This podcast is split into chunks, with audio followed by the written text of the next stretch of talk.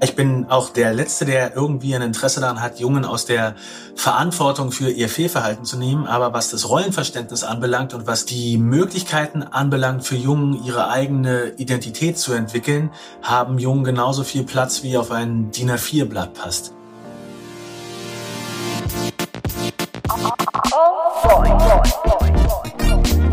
Oh boy. Zwei Mütter, zwei Söhne, viele Fragen.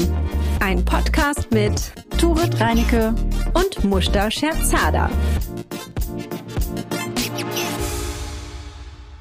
Hallo Mushta. Hallo? Hallo. Tja, leider bekomme ich da heute gar keine Antwort, denn wie euch ja nicht entgangen ist, hat die liebe Mushta gerade eben erst ein kleines Baby zur Welt gebracht und bräuchte mal so ein Minütchen oder zwei für sich und ihre Family. Ich glaube, dafür haben wir alle vollstes Verständnis. Es führt aber leider dazu, dass ihr heute mit mir vorlieb nehmen müsst. Naja gut, und damit ich jetzt nicht eine Folge lang mit mir selber spreche, habe ich ganz tief in die Trickkiste gegriffen und mir meinen absoluten Wunschkandidaten hier aufs virtuelle Sofa gezaubert. Meine Damen und Herren, zu Gast heute niemand Geringeres als Journalist und Autor Nils Pickert. Hallo. Einen schönen guten Tag. Für alle HörerInnen, die dich vielleicht nicht kennen, möchtest du dich einmal vorstellen oder soll ich? Das mache ich gerne. Mein Name ist äh, Nils Pickert. Ich bin 42, im Moment ein bisschen müde, weil ich lang gearbeitet habe. Ich bin Autor und Journalist. Ich schreibe für Zeitungen im deutschsprachigen Raum. Ich engagiere mich für den Verein Pink Stings gegen Sexismus und Homofeindlichkeit. Wenn ich Zeit habe, also nachts, schreibe ich Bücher über geschlechtergerechte Erziehung, Jungen, Männlichkeit, gleichberechtigte Liebe, das sind so die Themen, die mich beschäftigen. Feminismus oftmals. Und deswegen habe ich hin und wieder die Gelegenheit und das Privileg, mit coolen Leuten wie dir zu reden. Also das kann ich ja nur so zurückgeben und freue mich unglaublich, dass du hier bist. Das kannst du dir gar nicht vorstellen.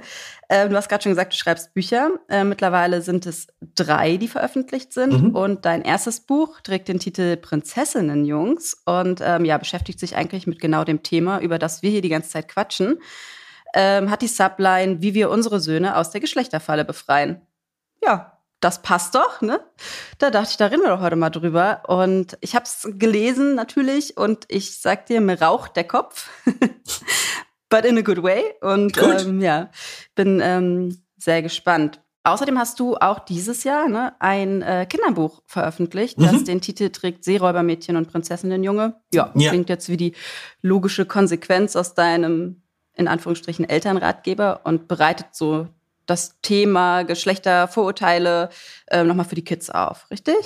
Ja, also im Prinzip war es mir schon wichtig, eine, eine eigenständige Geschichte zu machen, ähm, wo ich über die beiden spreche, ähm, um die es da geht und ihre Familien und was passiert.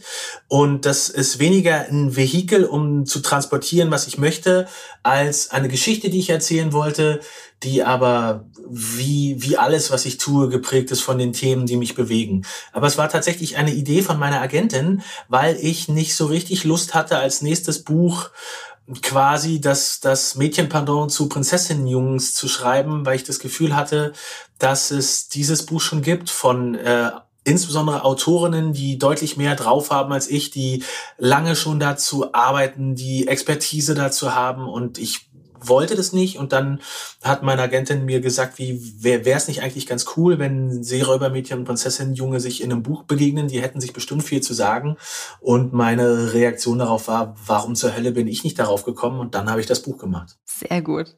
Sehr, sehr gut. Und um hier das Eis zu brechen, Nils, da fange ich mal direkt mit so einer ganz überhaupt nicht provokanten und unverfänglichen Frage an. Würdest du dich selbst als Alpha-Mann beschreiben? Nein, auf gar keinen Fall. Das ist wirklich das Letzte, was ich bin. Alles, ähm, wo, wofür das stehen soll, bin ich nicht. Und ähm, da sind wir noch nicht dabei äh, bei der Herleitung, dass es dieses ganze Prinzip, so wie sich das die, die Männer vorstellen, die das dann gerne wären oder glauben sein zu müssen, ähm, denken. Also das, äh, das ist von, von vorne bis hinten Quatsch und ich möchte mich wirklich null daran beteiligen. Und ich gebe mir Mühe, dass, dass, mein, dass meine Söhne auch mit diesem, mit diesem Unfug nichts zu tun haben. Das ist nicht ganz leicht, weil er sehr, sehr groß ist, weil er ähm, in einer Zeit eine Form von Richtung und Richtlinie gibt, in denen ähm, jungen und jugendliche Männer sehr allein gelassen werden und einfach nach Orientierung schauen und ihnen wird einfach nicht viel angeboten, außer mach dies nicht, mach das nichts. Und dann kommt eben eben das und da wird dann ihnen von aufgepumpten Männern, die Erfolg vorspiegeln, gesagt, das ist super, du kannst das auch, du bist total besonders. Und äh, als Gesellschaft sollten wir eigentlich insbesondere die Männer ähm, darauf setzen, da ein Gegenmodell zu entwickeln und nicht einfach nur schweigend daneben zu stehen und so, ja, ja, das wird schon. Hm. Wir können ja vielleicht einmal nochmal darüber sprechen, was soll es eigentlich sein, ein Alpha-Mann? Was ist da los mit dieser Männlichkeit in unserer Gesellschaft? Du hast ja äh, neulich einen Artikel darüber geschrieben. Vielleicht können wir da einmal kurz aufräumen. Was ist das? Wo kommt das her? Ja, äh, also die Kurzzusammenfassung ist im Prinzip, dass du, dass ein Alpha-Mann äh, sich wie ein erfolgreiches Arschloch geben, geben soll, um genau eben das zu haben, um äh, Erfolg zu haben. Das heißt, du benimmst dich als Mann in einer Art und Weise, die Dominanz ausstrahlt, die Macht ausstrahlt, die Überlegenheit ausstrahlt, damit du das bekommst, was du möchtest. Und dabei geht es eben nicht darum, dass du einen intensiven, echten und wahrhaftigen Kontakt mit deinen Mitmenschen hast, insbesondere nicht mit Frauen, sondern es geht um ein hierarchisches Dominanzgebaren. Und das Ganze wird aus der Tierwelt gezogen und abgeleitet in einer Art und Weise, die überhaupt nicht korrekt ist. Der, ähm, die, die Forschung, auf, auf der das beruht, ist an, an Tieren vorgenommen worden, insbesondere an Wölfen und an Primaten. Und die Leute, die das vor Jahrzehnten gemacht haben, haben äh, im Anschluss daran entdeckt, dass so wie sich das zuerst vorgestellt haben, überhaupt nicht stimmen. Also stimmt, das ist nicht so, dass es einen Alpha-Wolf gibt, der sich ähm, gegenüber den anderen Wölfen durchsetzt und dann das Rudel anfühlt. Das gibt es nur sehr, sehr selten. In den meisten Fällen sind es einfach die, die Väter und die Mütter der jeweiligen Wölfe, die das Rudel bilden und die führen die dann als Eltern an. Und das hat dann wirklich sehr wenig damit zu tun, was diese Männer meinen, wenn sie davon sprechen, dass man sich krass machen soll, dass man besonders ist, dass man ähm, Frauen beeindrucken soll oder lauter so ein Dominanzquatsch, der mich wahnsinnig macht. Aber das Internet ist voll davon und die Köpfe unserer Jungen werden vollgestopft damit und es wird Zeit, dass wir dem was entgegenhalten. Ja, jetzt sind wir ja schon beim Thema TikTok und ähm, auch du hast da was beobachtet mit deinem Sohn gemeinsam oder an deinem Sohn, wie auch immer, und hast uns einen Facepalm der Woche mitgebracht.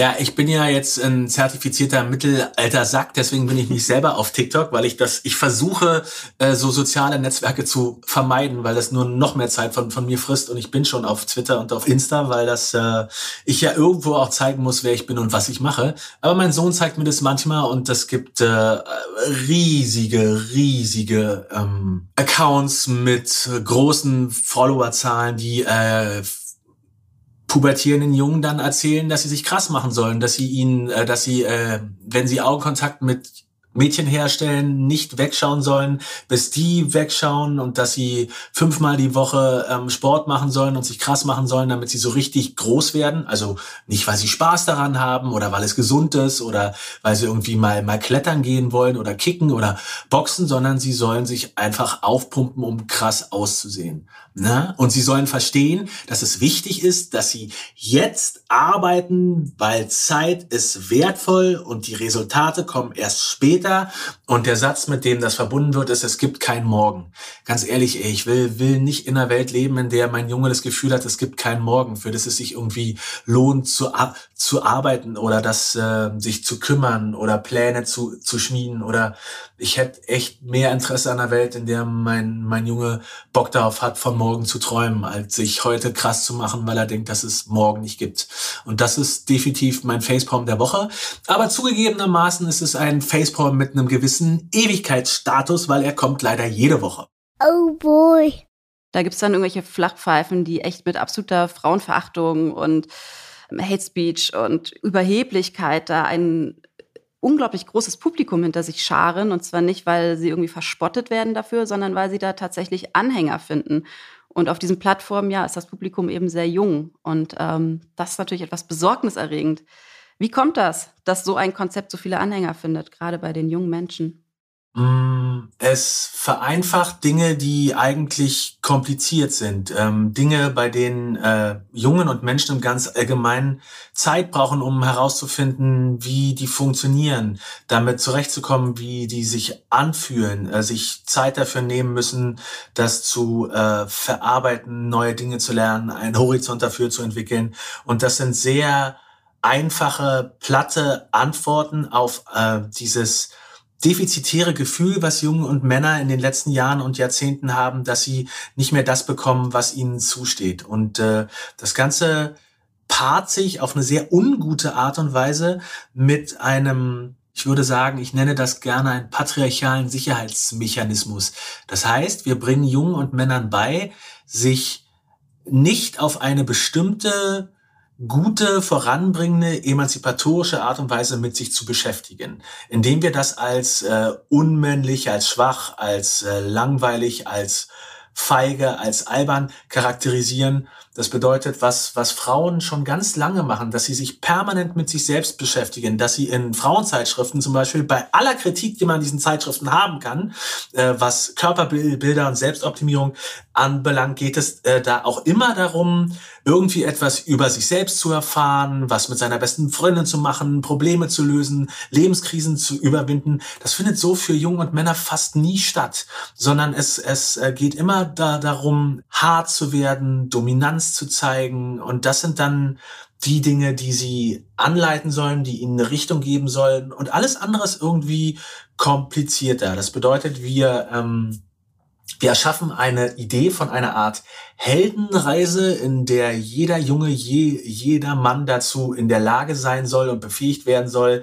Der Held, der, der Master, der Boss, diese ganzen Begriffe, die du auch von TikTok kennst, seine eigenen äh, Biografie zu werden und andere zu dominieren, nicht so wie die ganzen Schafe oder die Betas. Und äh, das ist ein bisschen so wie, wie Autofahren, ja. Wenn sich die, insbesondere bei Männern, die Mehrheit der Männer für überdurchschnittlich gute Autofahrer hält, wer sind dann die durchschnittlichen Autofahrer und was haben die an dem Wort Durchschnitt nicht verstanden? Und wenn alle so ganz besonders und der, der Boss und der Hyper-End-King und was weiß ich nicht sind, wer sind dann die normalen Leute? Wo kommen die her und was ist deren Leben? Und ähm, es geht im Kern darum, in irgendeiner Art und Weise besonders zu sein und sich das zu nehmen, was ähm, einem angeblich äh, zusteht und seit einer Weile durch emanzipatorische Bewegungen, durch Feminismus, durch Gleichberechtigungstendenzen in der Gesellschaft genommen wird und durch manipulative äh, Methoden, durch äh, Machtgebaren, durch Drohungen und bis hin zu Gewalt sich das äh, zurückzunehmen und zurückzuerobern. Mhm. Ich habe auch über die Frage nachgedacht und ich habe ähm, auch für mich so ein bisschen eine Antwort auch in deinem Buch ähm, gefunden. Das fand ich nämlich ganz spannend, weil ich so darüber noch nie nachgedacht habe, dass du ja sagst, okay, es gibt, also dass die Jungen eigentlich in einer Zwickmühle stecken, weil so zwei Kräfte an ihnen zerren. Und zwar ähm, zum einen eben klar dieser Anspruch an diese Männlichkeit, die überall strukturell verankert ist, sei dominant, sei tapfer, gefühlskalt. So, das ist das eine. Und das wird zum anderen aber in unserer Gesellschaft uns immer weiterentwickeln und so unsere moderne Gesellschaft eigentlich Werte wie Empathie, starke kommunikative Fähigkeiten, Kompromissbereitschaft eigentlich total fördert und voraussetzt, um eigentlich überhaupt so im Miteinander gut klarzukommen. Und das sind so zwei Kräfte, die entgegenwirken und eben eigentlich an den Jungs von heute ziehen. Und man versucht ja dann immer, okay, man guckt von außen drauf und denkt, ja, warum fallen die jetzt auf so Idioten rein? Ne? Warum, warum machen die das? Und ich glaube, wenn man mal versucht, sich in diese Lage hineinzuversetzen, und das ist ja ganz wichtig, dann ist das natürlich eine super unangenehme Situation, wenn dann zwei Ideen oder zwei ähm, ja, gesellschaftliche Vorstellungen an dir zerren. Und dann ist es vielleicht einfach auch so, dass man sich für eine Seite entscheidet, um diesem zu entgehen und dass es dann der einfachere Weg ist, der bequemere Weg zu sagen, naja gut, dann mache ich das hier mit der männlichen Dominanz, weil das ist halt weniger komplex, als jetzt hier noch äh, über Empathie und den ganzen Kram nachzudenken. Und das ist einfach echt vielleicht, wenn man jetzt mal das den Jungs zugutehalten möchte, ähm, ja, so eine, so eine letzte Instanz ist, zu sagen, okay, ich, ich, ich bin hier verzweifelt, ich, ich werde zerrissen und ich entscheide mich dann jetzt für diese Seite, weil es einfacher ist.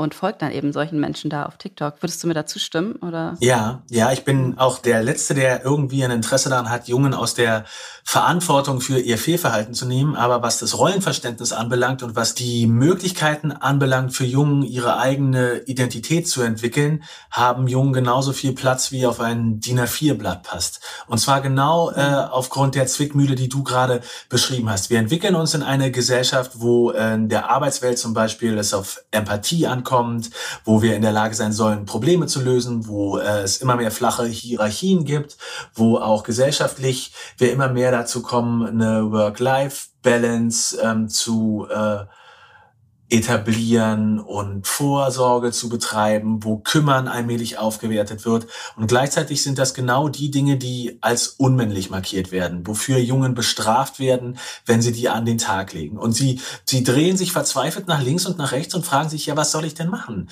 Wenn also das angeblich die guten Dinge sind, die ich drauf haben soll, und gleichzeitig werde ich dafür bestraft, wenn ich die, die, die diese Form von Verhalten zeige und an den Tag lege, mir wird mein Geschlecht abgesprochen, ich werde beschimpft, ich werde mit Bedrohung und Gewalt überzogen. Was zur Hölle soll ich denn dann machen?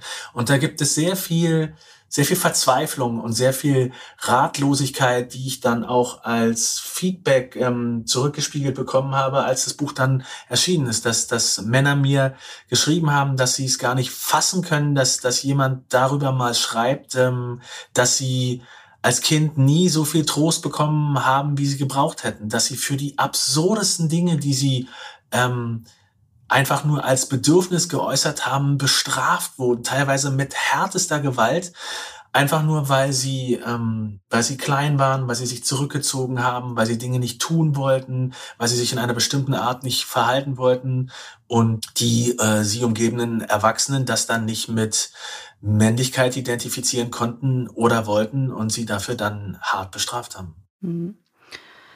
Also was denkst du denn, wäre denn ein valider Gegenentwurf zum, in Anführungsstrichen, Alpha-Mann? Weil das ist ja die Frage, ne? Also, okay, wir haben jetzt das Problem irgendwie erkannt. Das fand ich in deinem Buch übrigens auch so toll. Ich hatte, ich, ich dachte sehr lange in dem Buch, okay, das zeigt eben jetzt eine Problematik auf und wird dann wahrscheinlich am Ende sagen, okay, lass uns das mal alles irgendwie anders machen viel Spaß dabei. Und ich war von dem letzten Kapitel total geflasht, wo du dann wirklich auch mit ganz vielen Ansätzen und Denkanstößen um die Ecke kommst und sehr konkret wirst. Und ähm, fand ich super. Und da wäre jetzt eben meine Frage auch, okay, wenn wir jetzt, wir brauchen halt einen Gegenentwurf zum Alpha-Mann, der aber auch irgendwie attraktiv ist ähm, für den Nachwuchs, ne? Also der dann nicht, äh, der sie mindestens genauso gut abholt. Hast du da eine Idee? Viele. Also das erste ist, dass wir aufhören sollten, diese Form von Verhalten zu belohnen. Das zweite ist, dass wir ähm, die, äh, die Schuld für die ganze Misere nicht nur bei Jungen und Männern belassen, sondern versuchen uns von diesem, von dieser Schuldidee zu befreien und äh, dahin zu kommen, uns darüber zu verständigen, warum wir auch als Gesamtgesellschaft uns gemeinsam miteinander verabredet haben, bestimmte Dinge an Männer outzusourcen. Zum Beispiel Gewalt, zum Beispiel sie in den Krieg zu schicken. Ich will dich nur ganz kurz daran erinnern, als der Ukraine-Krieg begonnen hat, haben wir in den äh, rechtskonservativen Zeitungen gelesen, dass die, dass es ja voll krass sei, dass die, die Männer da aus dem, aus dem Krieg fliehen und dass sie da ähm, gefälligst an die Front zurückkommen sollen und ihr Land verteidigen sollen. Und dann musste wirklich erst ein Artikel in der Zeit von einer Kollegin Kollegin erscheinen, die dann mal auf den Tisch schaut und sagt so, was ist denn los mit euch? Selbstverständlich haben Männer das Recht, Angst zu haben und vor Gewalt zu, äh, zu fliehen und vor der, äh, vor, vor der Verpflichtung äh, zu fliehen, an, an, an eine äh, Front geschickt zu werden, egal für wie sinnvoll man diesen Krieg halten mag. Und, und all das müssen wir uns wahrhaftig und auf eine sehr ehrliche Art und Weise erzählen, dass Männer nicht nur irgendwie blöd sind oder begriffsstutzig oder unglaublich von Männlichkeit profitieren und es ihnen Spaß macht, gemein oder gewalttätig zu anderen zu sein, sondern dass wir uns alle damit miteinander verabredet haben, dass sie genau dafür zuständig sind, dass sie genau das tun sollen. Ich habe Artikel gelesen nach der Silvesternacht in Köln, wo sich Autorinnen darüber beschwert haben, dass wir danach gar nicht die zerstörten Gesichter von deutschen Männern gesehen hätten, die ihre Freundin da auf der Plattform gegen die Angreifer verteidigen. Ich habe mich dann schon gefragt, warum diese Autoren nicht begreifen, dass man das nicht wie einen An- und Ausschalter betätigen kann. Also entweder machen wir Männer für diese ähm, gewalttätigen Tendenzen, die alle Gesellschaften haben, verantwortlich und müssen uns dann leider nicht wundern und damit leben, wenn sie das in die eigene Hand nehmen und selber bestimmen, wann sie gewalttätig werden und wann nicht. Oder wir versuchen uns dem zu stellen, dass wir als Gesellschaft immer gewalttätige Tendenzen haben und irgendwie anders damit zurechtzukommen, als das einfach nur an Männer zu verweisen und zu sagen, so ja, das ist euer Bereich und da gucken wir dann mal, was passiert. Das wäre das eine. Das nächste, worüber ich mich freuen würde, ist, wenn wir endlich aufhören würden, Dingen, Gefühle, Vorlieben, Körperteilen, Phänotypen ein Geschlecht zu geben, sondern einfach dahin zu kommen, wenn männ, männlich ist das, was Männer tun, ja, und wenn diese diese angeblichen Alpha-Männer ihre Shitshow abziehen, dann ist das männlich, aber mieses männliches Verhalten. Und wenn sich Männer küssen, dann ist das genauso männlich. Und wenn Männer sich kümmern und streicheln und zärtlich sind und helfen, dann ist das männlich. Und das ist doch dann aber das Verhalten, was wir uns wünschen würden und das Verhalten, was produktiv ist und gut und was nicht nur sie, sondern auch uns als, als Gruppe, als Gesellschaft voranbringt und dann das Verhalten ist, was wir belohnen sollten, wofür wir Männer feiern sollten und wo, wo, wofür wir sie nicht permanent bestrafen sollten. Wir, wir, wir, wir wundern uns ernsthaft darüber, dass Männer sich nicht kümmern und bestrafen sie als Jungen immer noch dafür, wenn sie mit Puppen spielen. Was ist denn das für ein Unfug? Und, und dann, wie konnte das passieren? Oder wir romantisieren die Beziehungen von kleinen Kindern. Oh, das ist ja so süß, die werden bestimmt mal ein Paar. Und wundern ja, uns dann darüber, dass Erwachsene äh, so Sachen sagen wie Männer und Frauen können nicht befreundet sein, äh, he zumindest heterosexuelle, weil da immer der Sex am Weg steht. Was für ein Blödsinn. Ich würde gerne in einer Welt leben und ich muss sie mir schaffen, in der ich mit ganz, ganz, ganz, ganz vielen gut aussehenden, klugen, smarten, sexy Kolleginnen zusammenarbeite, ohne dass ich mit denen schlafen will. Und selbst wenn ich das wollen würde, tue ich es nicht, weil ich gar keinen Bock darauf habe. Ist mir zu viel. Ich habe eine Partnerin, mit der ich gerade total cool bin und das klappt. Und das ist mir, das will ich nicht. Und das muss doch aber möglich sein, dass das nicht so hochgehangen wird und immer so getan wird, als als als wäre das die Route, die ich nehmen muss. Ja, dass ich diese Formulierung, dass, dass Männer mit, mit ihrem Schwanz denken, ich kann es wirklich nicht mehr hören. Ich, ich, ich hätte gerne, dass ich und andere Männer mit dem Kopf denken dürfen. Ja, und ich bin, bin auch dafür, dass wenn Männer angeblich oder tatsächlich mit dem Schwanz denken, dass wir sie out, outcallen und fragen, was das soll und ihnen Alternativen anbieten. Aber wir müssen eben auch als Gesellschaft darüber reden, dass wir ihnen das äh, zu oft einfach nur zusprechen und sie in Zwangsjacken stecken und sie zurichten und sie fertig machen und darauf reduzieren und sagen, das bist du, so hast du dich zu verhalten. Und am Ende kommt die Scheiße dabei raus, in der wir gerade stecken. Und das ist insbesondere schlimm für Frauen und das ist insbesondere schlimm für marginalisierte Gruppen. Und mein Job ist es, den Männern zu erzählen, dass am Ende es auch schlimm für sie ist. Ja. Denn auch das ist Teil der Wahrheit. Ich rede ganz oft mit mit dir, mit Frauen. Ich rede ganz oft mit Frauen, die äh, an ein Überlebensinteresse daran haben, dass die Dinge sich endlich verändern. Und ich sitze dann in Veranstaltungen und spreche darüber, über die Dinge, über die ich jetzt spreche. Und dann meldet sich danach eine Frau und sagt mir, ja, sie hat so einen Mann äh, zu Hause, der ihren kleinen Jungen schämt und sie weiß nicht, was sie damit machen soll. Und was kann sie denn tun, damit sich das verändert? Und dann muss ich sagen, es so, so leid mir das tut. Du tust, was du kannst. Das ist Job, der Job von mir. Das ist meine Aufgabe und die Aufgabe von allen anderen Männern, deinem Mann den Kopf zu waschen und ihm zu zeigen und zu sagen, wie es besser geht und warum sich das lohnt und warum dein Junge mehr verdient hat als ein Vater, der ihn beschämt oder ihn miss mit Missachtung oder gar mit Strafe behandelt. Und ähm, das, äh, ich, ich muss mich da strecken, ich muss sehen, wie ich das mache. Und äh, das ist nicht einfach. Ich bin oft ähm, verführt zu Zynismus. Ich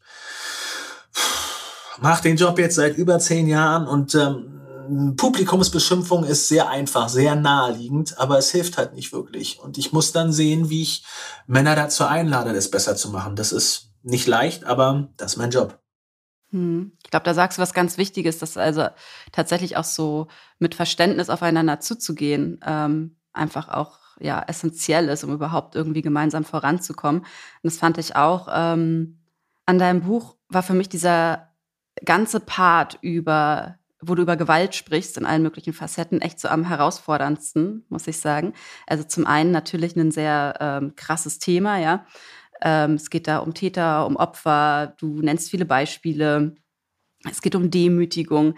Aber für mich war das so nicht schwer nachzuvollziehen, auch nicht schwer zu glauben. Aber ich war wirklich, mir war so, ist so ein bisschen die Kinnlade runtergefallen, weil ich ähm, das aus so einer weiblichen Perspektive so einfach noch nie betrachtet oder erlebt habe. Ne? Es ist einfach nicht meine Lebensrealität. Ich äh, kenne natürlich Gewalt von Männern gegen Frauen, damit bin ich sehr vertraut, logisch.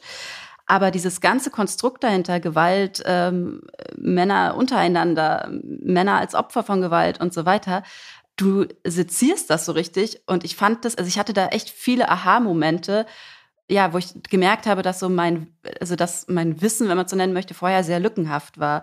Und ähm, ich das, ja, mich danach echt erstmal so ein bisschen hinsetzen musste und dachte, okay, krass, wenn das wirklich ist, was Männer erleben, dann ähm, erklärt das natürlich auch vieles, ne? Und dann hilft es vielleicht auch ein bisschen aus diesem, ich sag mal, Tauziehen rauszukommen, zu sagen, okay, hier stehen wir Frauen, da steht ihr Männer und ihr seid doof, deswegen läuft das nicht, weil so ist es ja nicht, ne? Sondern das, das ähm, ich fand das wirklich ein sehr, ja, sehr wichtigen Part, um, um ähm, ja, vielleicht gemeinsam dann irgendwie einen Schritt weiterzukommen. So, jetzt fühlt sich das ja alles irgendwie so an wie so eine Diskussion, die eigentlich auch erst mit der Pubertät eintritt, ne? wenn wir hier so über Männlichkeiten sprechen. Und das stimmt aber gar nicht. Denn selbst wenn wir hier bei unseren ganz kleinen Kindern, die sind gerade mal dreieinhalb, mit denen in Interaktion gehen, dann merkt man ganz schnell, ja, man ist beim Thema Männlichkeit schon ganz oft, auch in dem Alter. Also was so ein Thema, was uns immer wieder begegnet und da möchte ich so gerne mal deine Meinung hören, ist was, dass die schon in ihrem Alter in so einem ganz komischen Konkurrenzgehabe sind, ja. So dieses, ich bin schneller als du, ähm, ich bin größer, ich bin der Beste oder die Beste. Ich bin mir gar nicht mehr sicher, ob das so geschlechtsspezifisch ist, ob das irgendwie die kleinen Boys eher machen als die Mädchen. Ich meine, das auch schon bei Mädels beobachtet zu haben. Aber ich, es irritiert mich total, weil für mich ist die Ableitung daraus, okay, geben wir unseren Kindern irgendwie das Gefühl, dass sie sich permanent behaupten müssen? Geben wir ihnen das Gefühl, dass sie nur geliebt werden, wenn sie irgendeine außerordentliche Leistung vollbracht haben? Wo kommt das her und wie kommen wir denn da raus? Wie können wir denn das auflösen als Eltern? Ich würde die Frage umformulieren. Geben wir Jungen das Gefühl, dass es zu ihnen und zu ihrem Geschlecht gehört, wenn sie sich messen, wenn sie sich hervortun, wenn sie sich Streit suchen, wenn sie in den Wettkampf mit miteinander geben? Hast du das Gefühl, dass dann ErzieherInnen äh, oder die Eltern, die die Kinder da daraufhin ansprechen oder das so einsortieren, ja, das gehört zu denen, Jungen sind halt so, die machen das so, also unabhängig davon, ob sie das kritisch sehen oder ob sie das gut finden, dass sie das erstmal als zu der entsprechenden Geschlechtsidentität dazugehörig empfinden. Ich würde die die, die Frage mit Ja beantworten und ich würde es sogar noch mehr nach vorne ziehen. Also es gibt äh, Literatur darüber, es gibt Studien darüber. Ich habe das mit meiner Lebenskomplizin selbst erlebt, dass ihr schon in der, in der Schwangerschaft gesagt wurde, wenn sie äh, mehr Lust auf Fleisch hat, dann wird es ein Junge. Wenn sie Hautausschlag bekommt, dann wird es ein Mädchen, weil Zitat, das raubt der Mutter die Schönheit. Wenn es ein runder Bauch wird, dann wird es ein Mädchen, weil Frauen sind eher für so weiche, runde Formen zuständig. Und wenn es ein spitzer Bauch wird, dann sind es Jungen. Das heißt, wir haben so die Angewohnheit, uns einzureden, dass Kinder unter einem gewissen Alter eine Art von Blackbox sind und dass sie dann mit die Mädchen mit ihrer Vorliebe für Pingen kommen und die Jungen mit ihrem Interesse an Raufen und am Messen und dass wir alle gar nichts dafür können und das ist einfach so passiert und mein Junge wollte schon immer die die Autos und mein Mädchen wollte schon immer die Puppen und äh, es lässt sich halt nicht nicht ändern. Ich hätte es gerne anders gemacht, aber das ist nun so unabhängig davon, dass es wirklich vollkommen in Ordnung, überhaupt nicht zu kritisieren ist, wenn Mädchen Bock haben darauf, mit Puppen zu spielen und Jungen Lust daran haben, sich zu messen und mit Autos spielen, ist das eben nicht so, dass das eine Blackbox ist, sondern wir, wir geben das vor. Und wenn wir das nicht vorgeben, dann belohnen wir das Verhalten. Dann reagieren wir zumindest auf das Verhalten. Dann nehmen wir sie so wahr in dieser geschlechtsspezifischen oder in dieser zugeschriebenen Identität. Und es gibt die entsprechenden Versuche, die man dazu gemacht hat, seit den 70ern, ja dass man also sehr kleine Kinder in einen Raum gesetzt hat und sie von Erwachsenen hat betreuen lassen. Man hat sie davor crossgedresst und dann sollten sich die Erwachsenen eine halbe Stunde mit denen beschäftigen, hatten ein bestimmtes Set an Spielzeug ähm, dafür zur Verfügung und dann haben sie eben den als äh, Mädchen verkleidete Jungen eben nicht die Autos gegeben und den als Jungen verkleidete Mädchen die Puppen weggenommen, weil äh, Jungen eben nicht mit Puppen spielen, obwohl die ganz klar dahin gegangen sind. Das heißt, wir haben uns so ein bisschen darauf verständigt, ein Märchen darüber zu erzählen, dass wir doch Kinder mal Kinder sein lassen sollen und dass äh, dass diese Blackbox gibt und dass äh, Mädchen als Vorliebe die Farbe Pink haben, was nicht stimmt. Sehr junge Kinder haben die Vorliebe für kräftige Farben, das kann man nachweisen. Und wenn sie dann in die Pubertät kommen, sind es eher gedeckte Farben.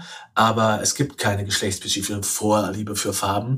Und auch diese Zuschreibung, was äh, Verhalten und was Aggressivität und die Lust am Messen und dann Wettkampf betrifft, äh, ist das nicht so eindeutig auf das Geschlecht bezogen, wie wir uns das gerne einreden. Und deswegen liegt es an uns, das entweder nicht zu kommentieren oder besser zu kommentieren oder einfach auch auf die Verhaltensweisen positiv, wertschätzend, wahrnehmen zu reagieren, die kleine Jungen auch zeigen. Und Kleine Jungen weinen, kannst mir nichts anderes erzählen. Ich habe genug davon gesehen. Kleine Jungen brauchen Trost. Kleine Jungen, viele, viele kleine Jungen haben Bock auf Puppen und Bock auf Verschönerung und Lust auf lange Haare und sich die Nägel machen lassen und ein Schaumbad mit ihren Freundinnen und Freunden. Und das sind alles Dinge, die wir machen könnten und uns nicht fragen, äh, wohin führt das? Ist das so in Ordnung? Und ähm, in dem Zusammenhang müssen wir auch ansprechen, dass die meisten Eltern, die ich zumindest kenne und mit denen ich zu tun habe, das nicht mit böser Absicht machen oder nicht, weil sie ihre Kinder quälen wollen oder ganz äh, archaische Geschlechterbilder haben, sondern die machen sich ganz einfach Sorgen. Die machen sich Sorgen, dass wenn ihr kleiner Junge, der sich die, die Haare lang wachsen lässt und Lust an Verschönerung hat und weich ist und zart und Trost braucht, dass der in der Schule entweder im übertragenen oder im ganz realen Sinn so richtig auf die Fresse kriegt. Dass der geschnitten wird, dass der gemobbt wird, dass der nicht mitmachen darf. Das sind ja ganz konkrete, reale Befürchtungen, die Eltern haben, die einfach auch oftmals der Realität entsprechen. Und das Problem ist, oder was ich dann versuche den Eltern anzubieten, ist, leider nicht viel, aber die Wirklichkeit, dass es keine Alternative gibt. Es keine Alternative gibt, als zu versuchen, uns als Gesellschaft aufzuweichen, anstatt uns zu verhärten. Dass wir miteinander beschließen und uns die Mühe geben, es besser zu machen, besser miteinander für und mit unseren Kindern zu sein. Weil, und jetzt kommt das, worüber ich mich immer besonders ärgere, die Tatsache, dass ein kleiner Junge vielleicht die Option hat, sich seinen Rock in der Kita oder in der Schule nicht anzuziehen und das nur in seinen eigenen vier Wänden zu machen, heißt ja nicht, dass es für alle so gilt. Ich kann ja einem Kind auch nicht sagen, bleib mal mit deiner Hautfarbe zu Hause. Das könnte für die anderen ein Problem darstellen oder mit deiner Behinderung oder äh, mit, mit anderen Dingen, die sich nicht verbergen ließen. Also kann es doch wohl unmöglich die Aufgabe von einem kleinen Kind sein, ganz normale Dinge nicht der Gesellschaft zuzumuten, sondern wir müssen weicher werden, wir müssen zärtlicher werden, kümmernder, toleranter, damit den Jungen das dann in der Kita, in der Schule und später im Erwachsenenleben nicht passiert. Und ich weiß, dass das hart ist. Ich weiß, dass das keinen Spaß macht. Ich weiß, dass Eltern daran verzweifeln, ihren Jungen dabei zuzugucken, wie sie auf die Fresse kriegen und wie sie nicht wissen, wo oben und unten ist und wie sie gemobbt und geschnitten werden. Aber keine konforme, stromlinienförmige Erziehung der Welt schützt deine Kinder davor, auf die Fresse zu kriegen. Das wird nicht passieren. Ich weiß, dass wir uns das gerne einreden. Wir hätten es gerne so, aber du kannst dein Kind zu dem konformsten, normiertesten Jungen der Welt erziehen. Du schützt ihn damit nicht davor, Opfer zu werden und ganz sicher auch nicht davor, zum Täter zu werden. Und auch das sollten wir nicht wollen. Hm. Du hast jetzt selber schon den Rock aus der Kiste geholt. Ähm. es gibt ein Thema, das haben wir noch nicht angesprochen. Ich dachte, du kannst es wahrscheinlich auch nicht mehr hören, aber ich muss mit Es ist okay. Ja, äh, genau. Was äh, es nämlich noch zu mir zu berichten gibt, ist, dass er der berühmte Mann im Rock ist. So titelte es, glaube ich, der Spiegel. Also in a nutshell die Geschichte. Dein, ich glaube, älterer Sohn war es, ne? Ist, ähm, ja. Ihr seid damals von der Stadt ähm, auf, in eine eher ländliche Gegend gezogen und der Sohn hat auch vorher in der Stadt schon gerne die Kleider und Röcke von der Schwester getragen. Das war in der Großstadt erstmal kein Problem, als ihr so ein bisschen. Kreuzberg halt, das geht. Kreuzberg, Kann man machen. So, genau. Ähm, und dann aber in der ländlichen Region war es doch so ein bisschen äh, schwieriger und er hatte da Probleme und wurde irgendwie doof angeguckt und doof angesprochen und hat dann zu dir gesagt, Papa, kannst du mich irgendwie unterstützen? Und du hast dich dann selber ins Röckchen geworfen und bist mit ihm in Rock mhm. und Kleid äh, barfuß durch die Innenstadt gelaufen. Daraus ist ein Foto entstanden. Darüber hast du einen Artikel geschrieben, über irgendwelche Zufälle, Umwege und wie auch immer ist dieses Foto komplett viral gegangen. Ähm, international auf einmal warst du der Mann im Rock und dein Sohn, das, äh, der, der Sohn im Kleid. Und ähm, Genau, also wenn man nicht googelt, kommt auch als allererstes dieses Foto. Ja, das wird sich auch nicht mehr ändern. Ja, ja, das glaube glaub ich, ich. das ich. Und jetzt muss ich nämlich auch äh, mit dir einmal darüber sprechen, weil wir haben jetzt hier gerade auch die absolute Rock-Kleid-Experience. Ähm, und weil du gerade sagst, so die Sorgen der Eltern. Bei mir ist es jetzt auch so, mein Sohn hatte ein paar Mal ähm, ja erwähnt, dass er auch gerne mal ein Kleid anziehen würde, weil ich eins getragen habe oder eine Freundin oder wie auch immer.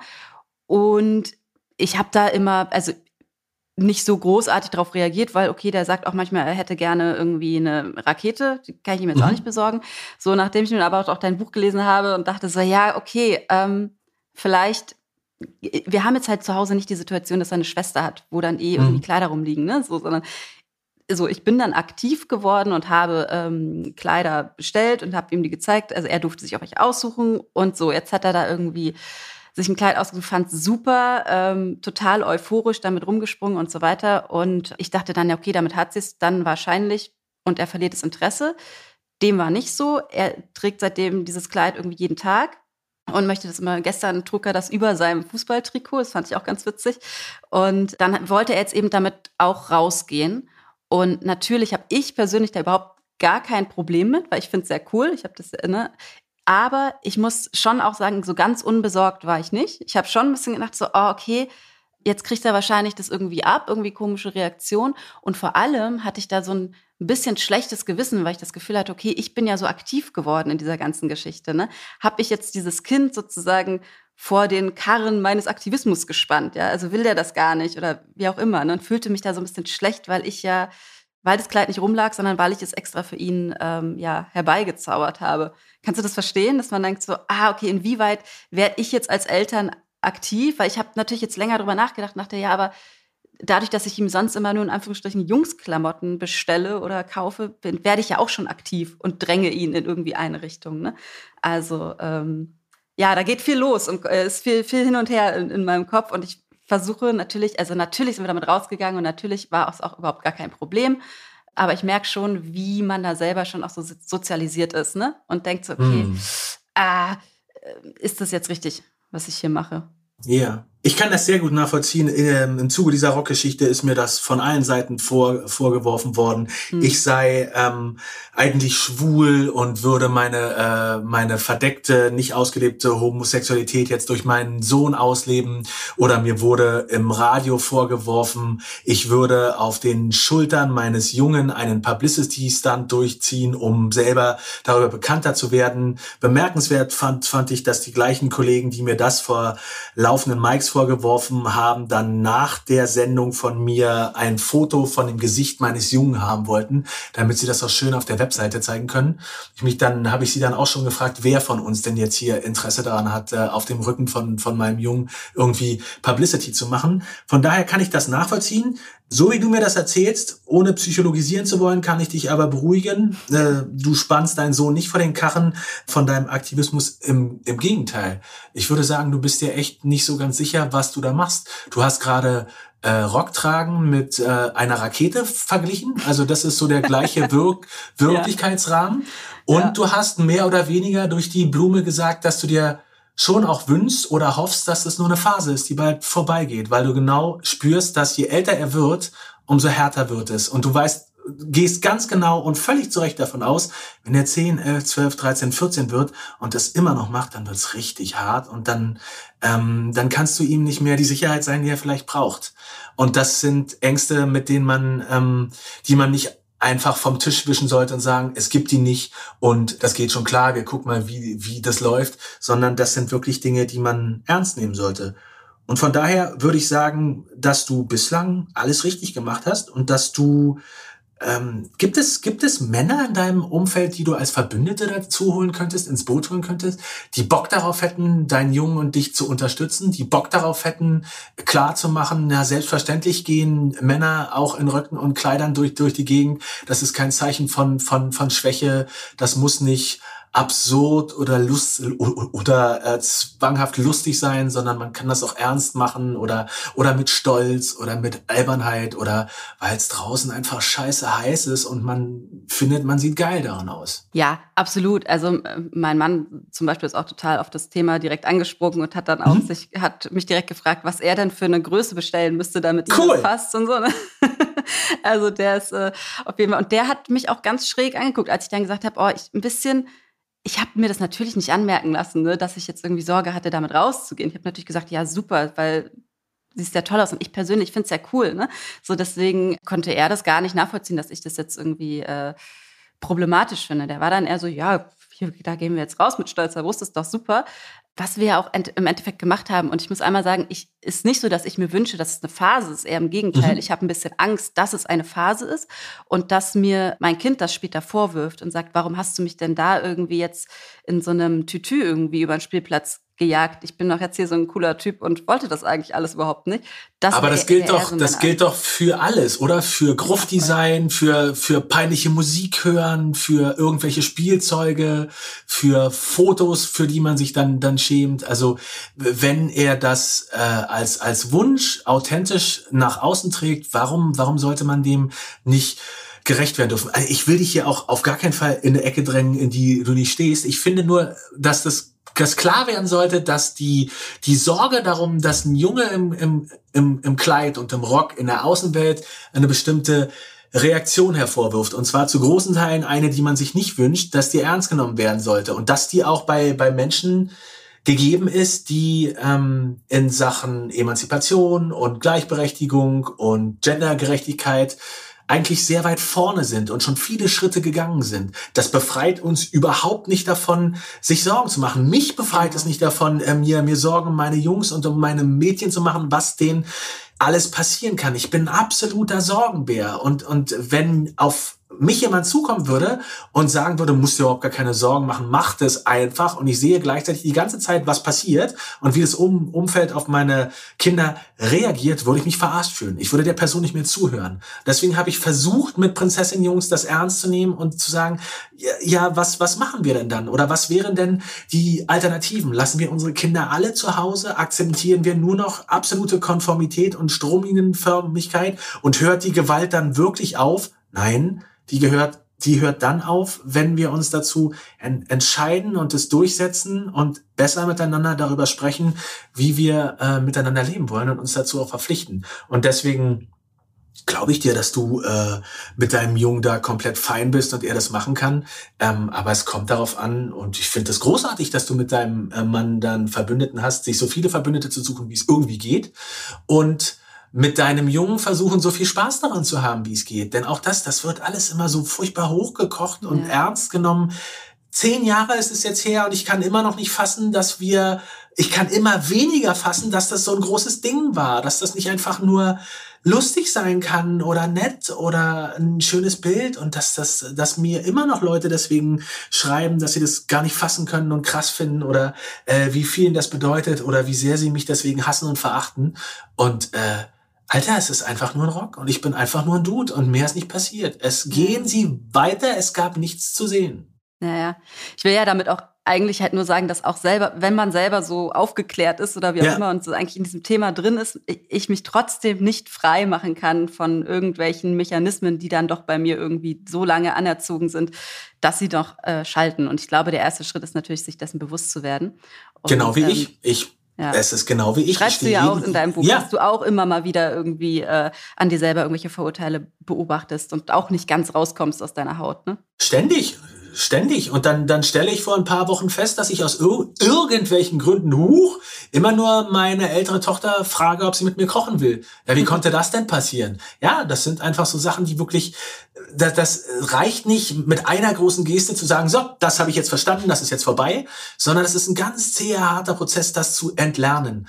Und ich glaube nicht, dass ich damit irgendwann fertig werde. Ich werde damit immer wieder auf die Fresse fallen und äh, Dinge an mir feststellen müssen, die mir unglaublich peinlich sind und die mich schlecht aussehen lassen und die, die zeigen, was für ein verbohrter Mittelalter und irgendwann alter Dude ich bin. Aber ähm, die, die, die Schönheit daran oder das Gute daran ist, wozu man sich wirklich mit einem großen Schritt entscheiden kann, ist insbesondere als Mann, Verunsicherung nicht mehr so als Bedrohung wahrzunehmen, sondern Verunsicherung als Indikator dafür zu betrachten, dass sich irgendwas bewegt, dass da irgendwas ist, wo ich rangehen kann. Und wenn ich merke, so, hä, das, äh, das nervt mich jetzt oder das so gefalle ich mir nicht oder hm, das, das gefällt mir nicht, dann ist das kein, kein Diss an mich selbst, sondern erstmal eine, eine Einladung, äh, an mich selbst, mit mir und, und, und dem, was mich ausmacht, was zu machen und vielleicht was besser zu machen. Und wie geil ist das denn? Ja? Und dann, dann habe ich das gemerkt, dann bieten mir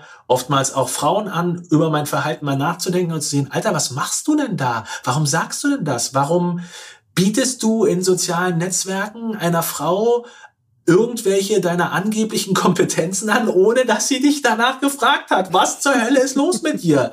Und dann kann ich sagen, nee, stimmt gar nicht, das weiß ich nicht. Sie hat ja doch gefragt. Und ich kann sagen, ey, ja, Alter, warum eigentlich? Und so richtig wissen tust du darüber auch nichts. Was machst du hier eigentlich? Ja, gibt's ein Wort für Mansplaining? Und ey, ich bin wirklich nicht davor gefeit, weil ich seit ungefähr 38 Jahren permanent dafür belohnt werde, das zu tun. Und man mir sagt, ja, Genau so ist ein Mann, haus rein. Hm. Ja. So eine andere Angst, also wenn wir jetzt hier schon bei Angst von Eltern sind, die ich habe, ist ja auch ähm, die Rebellion im Teenageralter, dass ich ja manchmal denke, okay, ähm, jetzt bin ich hier so total offen und ähm, lebe mit dem Kind und dem Kind vor irgendwie so eine kunterbunte Welt. Ähm, und was passiert dann, wenn der in seine Rebellionsphase kommt? Dann wendet er sich dagegen und dann wird er auf einmal so stockkonservativ und dann geht er auch auf TikTok und findet das auch alles cool. Und ähm, macht sich krass, ja. Genau, so es ist es, wäre es nicht viel schlauer, irgendwie jetzt so super konservativ unterwegs zu sein, damit er dann äh, im entsprechenden Alter die Chance hat, sich dagegen zu wenden. Ein bisschen verquerer Gedanke, aber. aber dann wärst du ja überhaupt nicht mehr authentisch und dein Junge wäre dein Projekt und das ist er doch nicht. Nein, das stimmt. Aber ähm, Du hast jetzt ja eben auch äh, ältere Kinder schon. Kannst, also mhm. beobachtest du das, dass die dich dann, wie, wie steht jetzt dein älterer Sohn mittlerweile so zu diesen ganzen Thematiken, zu ihm damals im Kleid? Ist er, ähm, findet er es immer noch cool oder ist er, ähm, Merkst du, dass da auch so eine, so eine Gegenbewegung dann entsteht? Also erstmal bin ich nicht cool und das ist auch in Ordnung so. Es ja. gibt Sachen, die ich mache, die sind in Ordnung. Es gibt auch Sachen, die sind wohl auch ein bisschen cool vielleicht, aber das muss mir nicht gesagt werden. Und ansonsten ist er nicht mehr der, er ist nicht mehr der Junge im Rock, er ist nicht mehr der Junge im Kleid. Er ist immer noch der Junge, der ganz toll mit kleinen Kindern ist, der aufmerksam ist, der wunderbar großzügig ist und, und lieb. Aber er ist auch ein Junge, der gerne zum Boxen geht und der äh, Sport macht und der sich fit hält und der manchmal eine Sprache an den Tag legt, ähm, die mir nicht gefällt. Und wenn er dabei Minderheiten abwertet und menschenverachtend ist, dann werde ich laut und dann gehe ich dagegen und äh, ähm, dann bin ich der blöde Arsch und es ist dann auch okay. Aber es ist es ist so, dass das ist sein Recht, so zu sein. Und wenn er wirklich der spießige Bankkaufmann äh, werden will, der sich dann zu Hause mit Hand in krass macht, um als Pickup-Artist Frauen aufzureißen, wow. dann fände ich das zum Kotzen. Aber das ist sein Recht. Es ist mein Job, ihn so authentisch wie möglich und so nah äh, bei mir, wie es geht, ihm zur Freiheit zu verhelfen. Das ist mein Job. Mhm. Und wenn er diese Freiheit dazu nutzt, das zu werden, was ich gerade beschrieben habe, dann, dann ist das wohl so. Dann muss ich mich wie alle Eltern fragen, in welchen Punkten ich versagt habe. Und das werde ich mit Sicherheit tun, weil niemand durch die Kindheit kommt, ohne an irgendwelchen Ecken anzustoßen und Streit zu haben und Beef und Stress, aber das gehört dazu. Das ist sein, sein Recht, äh, das zu tun und dagegen mich zu sein und mich für ätzend zu befinden. Und es ist meine Pflicht, auch ätzend zu sein, wenn ich äh, das verkörpere, was ich bin und woran ich glaube. Mhm. Das ist der Preis, den ich zu bezahlen habe und den bezahle ich gerne. Nils, ich könnte jetzt noch stundenlang mit dir weiterquatschen. Ich äh, habe hier natürlich auch noch 12.000 Zettelchen, aber ich glaube, wir müssen langsam zum Ende kommen und ähm, unser Mutti-Heft rausholen. Was schreiben wir da rein? Was nehmen wir denn heute mit aus der Folge? Ich würde ja eigentlich fast sagen, wir schreiben mal als erstes rein, bitte Prinzessinnen Jungs lesen, das Buch, weil das Gerne. sollten wir alle einmal getan haben. Ich glaube, dann haben wir schon ganz viel gewonnen. Ähm, aber vielleicht haben wir noch ein paar Punkte, Nils, die wir da noch mal reinkritzeln heute. Ja, wir schreiben da rein, Jungs sind toll, können wir bitte aufhören, sie scheiße zu machen. Zweitens, können wir bitte aufhören, sie dafür zu belohnen, sich ätzend zu verhalten und sie dafür belohnen, wenn sie nett sind, wenn sie lieb sind, wenn sie sich kümmern und wenn sie mit anderen ganz super umgehen. Wir müssen da reinschreiben, dass Jungen und Männer in einem Ozean von Gewalt ertrinken, dass wir ihnen nicht beibringen, darüber zu reden, dass wir ihnen nicht dabei helfen, damit um, umzugehen, dass wir keine Zartheit, kein Verständnis haben, äh, um sie darin irgendwie auf, aufzufangen, sondern auch die Frechheit besitzen, es als unmännlich zu markieren, wenn sie es auch nur wagen, darüber zu reden. Das möchte ich da gerne drin haben, weil mir viele geschrieben haben, ähm, dass die, so wie du das auch beschrieben hast, dass das Kapitel über Gewalterfahrung für sie das am schwersten äh, auszuhalten war. Mhm. Und ich dann Briefe kriege von, von erwachsenen Männern jenseits der 60, die mir schreiben, ähm, dass sie äh, als Kinder mit, mit Gürteln und Rohrstangen von ihren Vätern geschlagen wurden, weil sie es gewagt haben zu weinen und Trost zu brauchen. Und das gehört auch in dieses Mutti-Heft, dass Jungen wie alle Menschen Trost brauchen und schwach sind und äh, Hilfe brauchen und wir aufhören müssen, sie dafür zu bestrafen, genau das zu sein und äh, uns darüber freuen äh, dürfen und sollten und mit ihnen freuen, wie toll sie sind, wie super, wie großartig und wie schön sie die Dinge machen können, wenn wir sie lassen.